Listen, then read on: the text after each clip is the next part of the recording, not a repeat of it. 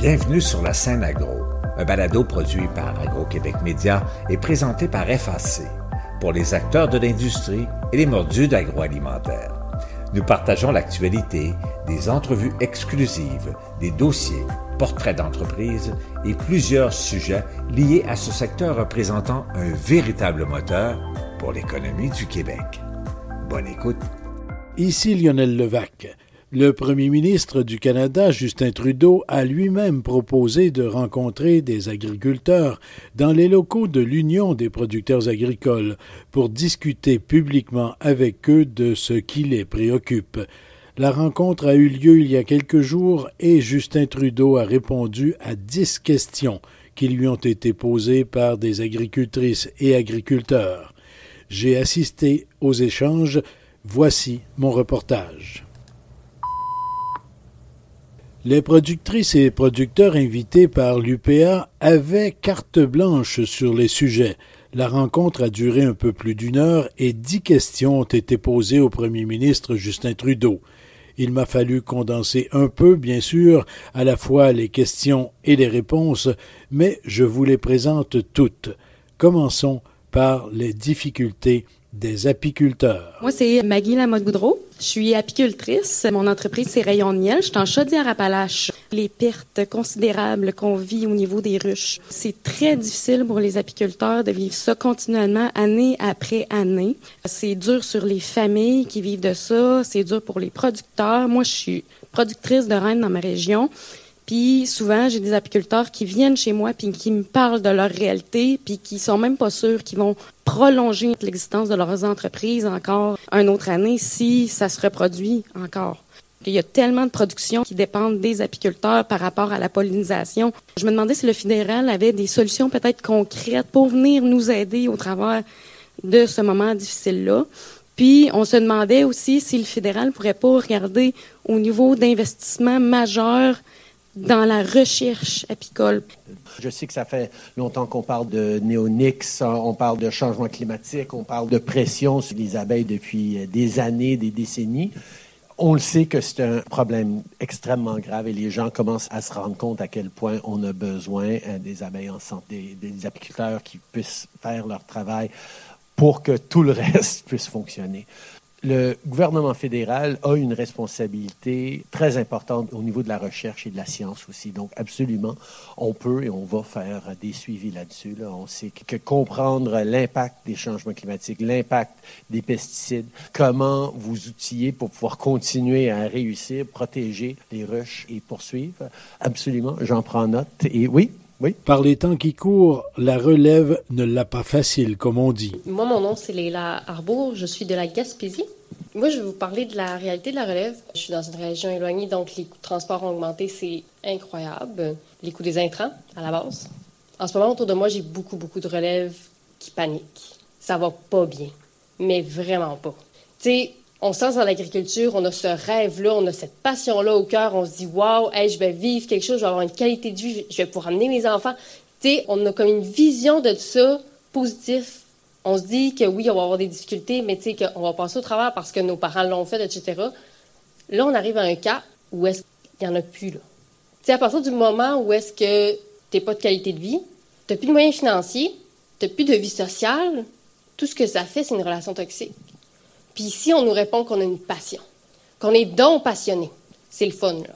Bien, bien heureuse. Là, nos aides financières, c'est des prêts. On est tout à côté, là. On est tout en train d'étouffer. Puis on nous offre des prêts. Il faut faire quelque chose parce que nous, on est en train de perdre des entreprises. Puis si on fait juste perdre les entreprises, ça va être beau parce qu'il y en a, il y en a tout le temps un qui va se tuer. On s'entend. Il y en a tout le temps un qui va faire le move ou qui va essayer. Notre travailleuse de rang, là, elle a trois jours semaine en ce moment. Elle fait la Gaspésie puis les îles. C'est grave. Puis elle est débordée. On a besoin d'aide.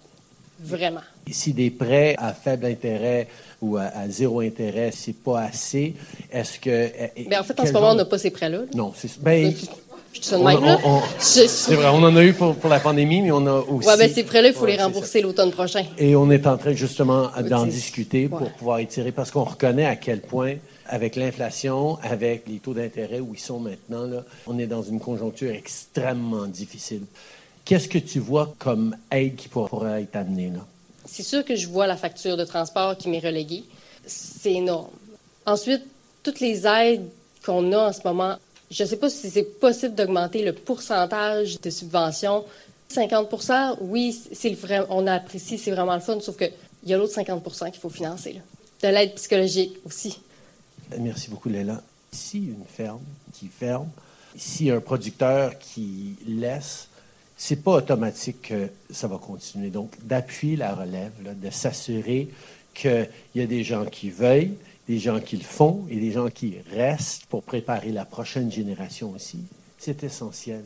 On veut et on doit, en tant que société, valoriser la production agricole avec une fierté, oui, de vouloir acheter local et d'être fier de nos producteurs agricoles, mais aussi, faut comprendre que si on veut préserver ça, faut investir dedans. C'est pour ça qu'on vient de faire une annonce de 3,5 milliards avec les provinces pour le développement de l'agriculture durable, pour l'avenir, mais ça va prendre d'autres investissements. Alors, je, t'entends très clairement sur ce besoin urgent surtout pour les jeunes, pour la relève. Et pour ce qui est de la relève un peu plus âgée. Jeannette Messier, présidente des agricultrices du Québec. Je suis productrice de sirop d'érable, asperges, bleuets en corinne grande culture, euh, pois de conserverie et maïs sucré de conserverie. Moi, j'ai quatre enfants. Quatre se sont établis comme des relèves. Par le fait même, j'ai dû moi-même être une relève non apparentée de plus de 40 ans. Il n'y a pas beaucoup de programmes qui viennent en appui à la relève de plus de 40 ans. Lorsque souvent la relève s'implante, comme chez nous, ben souvent c'est la femme qui doit céder, puis souvent elle part une autre entreprise de plus petite taille, mais qui aurait quand même besoin d'appui. Donc c'est ma réalité je vais être honnête, j'ai jamais pensé aux préoccupations particulières à cette génération-là de gens, mais c'est sûr que avec le vieillissement de la population, avec les gens qui prennent des retraites de plus en plus actives, il va falloir qu'on y pense et on devrait savoir les aider parce que la pénurie de main-d'œuvre et les défis qu'on a au niveau des emplois, des opportunités, euh, on devrait s'y adresser. La protection du territoire agricole relève de Québec, mais les aéroports d'Ottawa. Luce Bélanger, de la région de la capitale nationale. Moi, j'ai une ferme au nord de Québec. Je fais de la production de volailles. La grippe aviaire, je n'embarquerai pas là-dessus.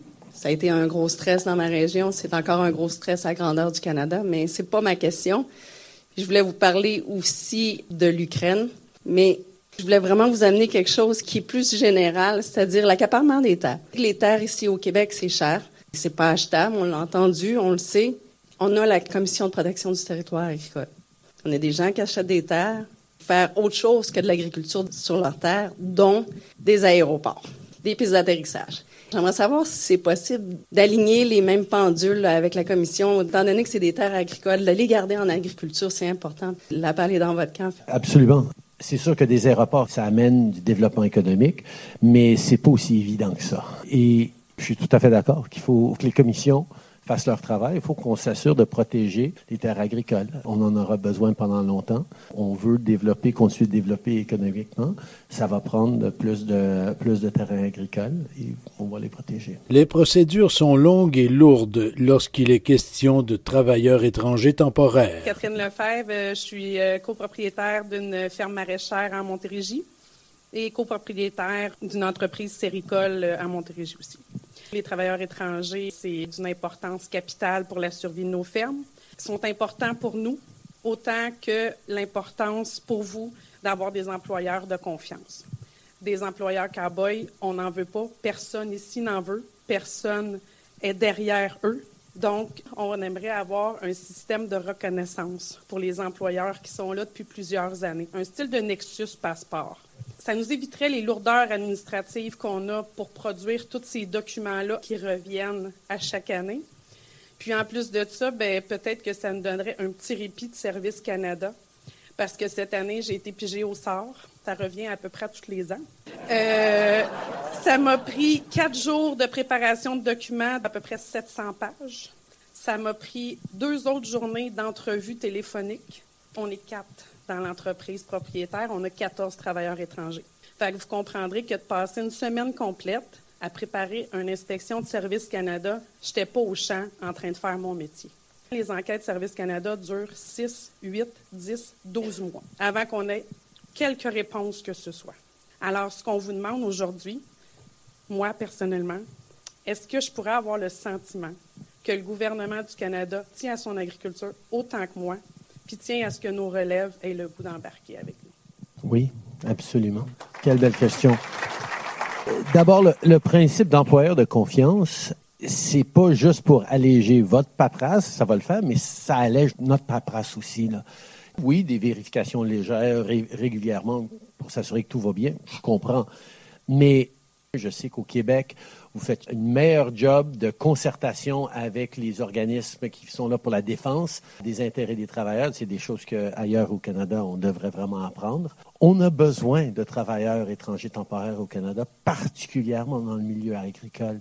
faut évidemment, c'est dans nos valeurs, faut s'assurer que ces gens-là soient bien traités. Et c'est sûr que dans la vaste, vaste majorité des cas, c'est exactement ce qui se passe et de pouvoir reconnaître ça et de reconnaître que quelqu'un qui fait ça bien depuis un an, depuis cinq ans, depuis dix ans, pas énormément de chances que ça change d'un jour à l'autre. Donc, pour moi, c'est une évidence que ça nous prend un programme comme ça. Je sais qu'on est en train de travailler très fort là-dessus avec Marie-Claude. Le Parlement canadien vient de voter une loi protégeant la gestion de l'offre. Mais Justin Trudeau ne voulait déjà plus affaiblir le système. Stéphane Sans Façon, producteur laitier euh, dans la Naudière. Euh, moi, là, j'ai euh, quatre enfants. Alice, Rosalie, Emma, puis Théo. Est-ce que je t'ai intéressé à encourager ma relève à continuer qu'est-ce que je fais? Parce qu'on perd tout le temps des plumes dans la gestion de l'offre. On a eu à défendre la gestion de l'offre de façon extrêmement sérieuse contre un président américain, l'ancien, je ne veux pas mentionner son nom, qui voulait l'éliminer. Il s'était donné comme but de s'attaquer directement et de changer le système canadien pour qu'on n'ait plus de gestion de l'offre. Tout le monde soutient leurs agriculteurs de différentes façons. Eux, ils le font avec des subventions massives. Nous, on a choisi le système de gestion de l'offre parce que ça donne la stabilité, ça offre la prévisibilité et c'est quelque chose qu'on a su défendre contre un président américain qui était parmi les plus protectionnistes qu'on aurait pu jamais voir. J'ai encore énormément de confiance dans notre système de gestion de l'offre et je peux vous garantir que mon gouvernement et je pense tous les autres partis vont aussi protéger, continuer de protéger la gestion de l'offre. Les compensations qu'on a à faire liées à la renégociation de l'ALENA, et je vais être, je vais être honnête, on a pu renégocier un très bon deal pour l'ALENA, pour l'ensemble de l'économie canadienne, mais parce que le président visait en particulier les producteurs laitiers, il a fallu qu'on compense nos producteurs dans les, secteurs de gestion de l'offre pour pouvoir avoir le deal qu'on a eu. La promesse que j'ai faite après avoir négocié ça, c'est que plus jamais, dans n'importe quelle autre négociation de libre-échange avec le monde, est-ce qu'on va remettre en question ou remettre sur la table la gestion de l'offre? Ça, ça se fera plus. Et l'inflation qui arrive après la pandémie? Daniel Abel, je suis producteur laitier et de grains dans la région du centre du Québec. Mon propos va tourner autour de l'inflation. Vous avez signifié que vous étiez en réflexion pour voir un peu qu'est-ce que vous allez faire avec les prêts qui ont été avancés dans le cadre de la pandémie. Là, on est dans un cadre d'une problématique inflationniste. Au niveau de mon coût d'opération chez nous, c'est 40% de plus que ça me coûte. Ça inclut bien entendu le carburant, les intrants, les frais de transport. Et à ça, j'additionne un impact qui est quand même majeur. Pour être en production agricole, avant la pandémie, les chiffres qu'on avait révélaient que 6 d'investissement étaient nécessaires pour obtenir 1 de revenu. Aujourd'hui, je n'ai pas la règle précise, mais je me risquerais à avancer qu'on doit être autour de 9. Additionner à cet élément-là le fait que les intérêts, la conséquence chez nous, toujours 300% d'augmentation en un an. Un prêt avec un refoulement, une, échéance repoussée, ça nous aide pas. Quels sont les moyens qu'on peut envisager de votre part pour s'assurer d'avoir une agriculture qui va passer au travers de cette crise-là, qui supporte le tissu social de tout le pays, on ne se le cachera pas. C'est très bien dit. Si on appuie la bonne façon les gens pendant un moment de crise ponctuelle, la reprise est plus rapide et plus positive et on va être en bonne position pour les défis à venir. faut regarder un petit peu la crise de l'inflation qu'on est en train de vivre un peu de la même façon. La rapidité de la reprise économique d'après la pandémie, l'économie a été très forte, mais les chaînes d'approvisionnement à travers le monde étaient encore stressées depuis longtemps. Alors, il y avait une plus forte demande pour les produits qui n'arrivaient pas et ça a fait monter les prix. On a eu une guerre en Ukraine, l'invasion illégale de la Russie. Il y a eu une hausse épouvantable du, prix des carburants, pas seulement en Europe, mais à travers le monde. Euh, avec les engrais, par exemple, qui étaient dépendants sur la Russie, ça a été un autre enjeu qu'on est en train de régler. Le défi que nous, on a en tant que gouvernement, c'est que on doit aider de façon ciblée pour contrer l'inflation. Si jamais on se dit, oh non, l'inflation, c'est super difficile, on va envoyer 1000 pièces à chaque citoyen pour qu'il puisse acheter plus d'épicerie. Instantanément, l'inflation va augmenter, doubler, tripler. Euh, ça ne marche pas comme ça. Alors, on va travailler avec les provinces pour s'assurer qu'on est en train de protéger les gens vulnérables qui ont besoin de plus d'aide pour passer à travers ces moments-ci. Et comme vous dites très clairement, euh, les producteurs agricoles sont particulièrement vulnérables dans cette situation de défi. Devrait-on reconnaître un statut spécial de haute priorité à l'agriculture? David Duval, je suis euh, éleveur de porc dans la Montérégie. Je représente les éleveurs de porc du Québec.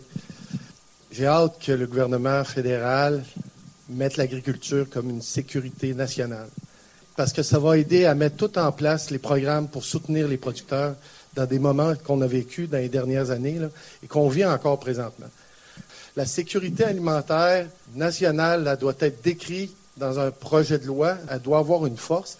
Et la chaîne d'approvisionnement, il faut absolument que, soit que vous nous soutenez lors d'impact et que vous ne pouvez pas faire fermer, arrêter une grève ou ainsi de suite, il faut que vous soyez capable de venir soutenir ces producteurs-là parce que c'est nous autres qu'on en fait frais. Et on parlait de plusieurs personnes qui vont mettre peut-être la clé dans la porte. Je fais le tournée de région présentement, là, et c'est des centaines de familles qui m'ont dit qu'ils voulaient arrêter. Parce qu'ils ne se sentent pas soutenus, parce qu'ils font les frais de tous ces impacts-là. Et pour eux autres, c'est important qu'on les soutienne. On est en train de travailler là-dessus. Je comprends tout à fait l'urgence. On prend des actions, on va continuer d'en prendre. Je suis toujours hésitant un petit peu à appliquer la sécurité nationale comme encadrement. Mais c'est sûr que suite à la pandémie, l'autosuffisance, la résilience, la capacité de se nourrir en tant que pays devient quelque chose de bien plus important. Puis je suis très intéressé d'en entendre plus sur qu'est-ce que ça voudrait dire? Si on passe juste un projet de loi, dire c'est la sécurité nationale, mais si on ne suit pas avec l'encadrement ou les investissements nécessaires, qu'est-ce que ça fait concrètement? Mais on a un besoin d'agir dans le court terme aussi, ça je l'entends clairement. Trop de problèmes peut mener au désespoir. Yves Laurencel, je suis le dernier producteur de bovins dans l'Est, à la rive nord du Saint-Laurent. Je suis producteur de bleuets, puis je suis producteur de bois. Moi, je suis le président aussi de la Fédération de la capitale nationale Côte-Nord. C'est chez nous, la région, où il y a des clés qui sont sur le coin du bureau du banquier. C'est pas une question de six mois, d'un an, c'est deux mois. Puis l'automne passé, pendant mon AGA, ma travailleuse de venait faire une, intervention. Elle est arrivée en retard. Parce qu'il y a un jeune qui était découragé, puis s'est passé à la corde dans le coup d'après-midi. Je m'excuse de vous dire ça aujourd'hui, mais l'histoire, il faut que je vous la raconte, c'est ma réalité à moi petit jeune s'est passé à corde. Heureusement, ses parents l'ont trouvé, ils l'ont décroché, ils l'ont rentré à l'hôpital, ils ont intervenu. Heureusement. M. Trudeau, faut avoir un aide rapide. Merci beaucoup, Yves. J'apprécie énormément et j'entends, je, sais à quel point ces dernières années ont été extrêmement difficiles pour la santé mentale de quasiment tous les Canadiens, puis on le voit s'articuler de plein de différentes façons. Je l'entends de façon et je le vois de façon particulièrement aiguë, cette crise au niveau de l'anxiété ou de l'incertitude sur nos producteurs agricoles. je vous entends et euh, on va y travailler. Protéger les ressources et capter davantage de carbone, ça peut passer par la plantation d'arbres. Gaétan Boudreau, président des producteurs forestiers du Québec. On veut vous féliciter pour euh, votre 2 euh, milliards d'arbres à planter. Mais on fait des petites bémols là-dedans parce que cultiver notre forêt pour nous, ben, c'est de reboiser, c'est de les entretenir, puis c'est après ça, on, les récolte. Puis on trouve ça dur de planter notre forêt puis puis s'en occuper. Il faudrait peut-être regarder les paramètres de ça pour qu'on puisse travailler avec vous puis qu'on les plante.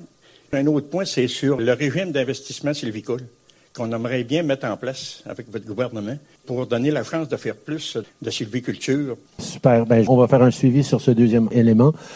Par rapport à, la plantation de 2 milliards d'arbres, on sait que c'est quelque chose qu'on peut faire pour contrer les changements climatiques, pour stocker le carbone. C'est quelque chose qui va être hyper important. Mais les gens entendent 2 milliards d'arbres et disent, mon Dieu, c'est beaucoup ça. Ben, l'industrie forestière au pays plante à peu près 650 millions d'arbres par année.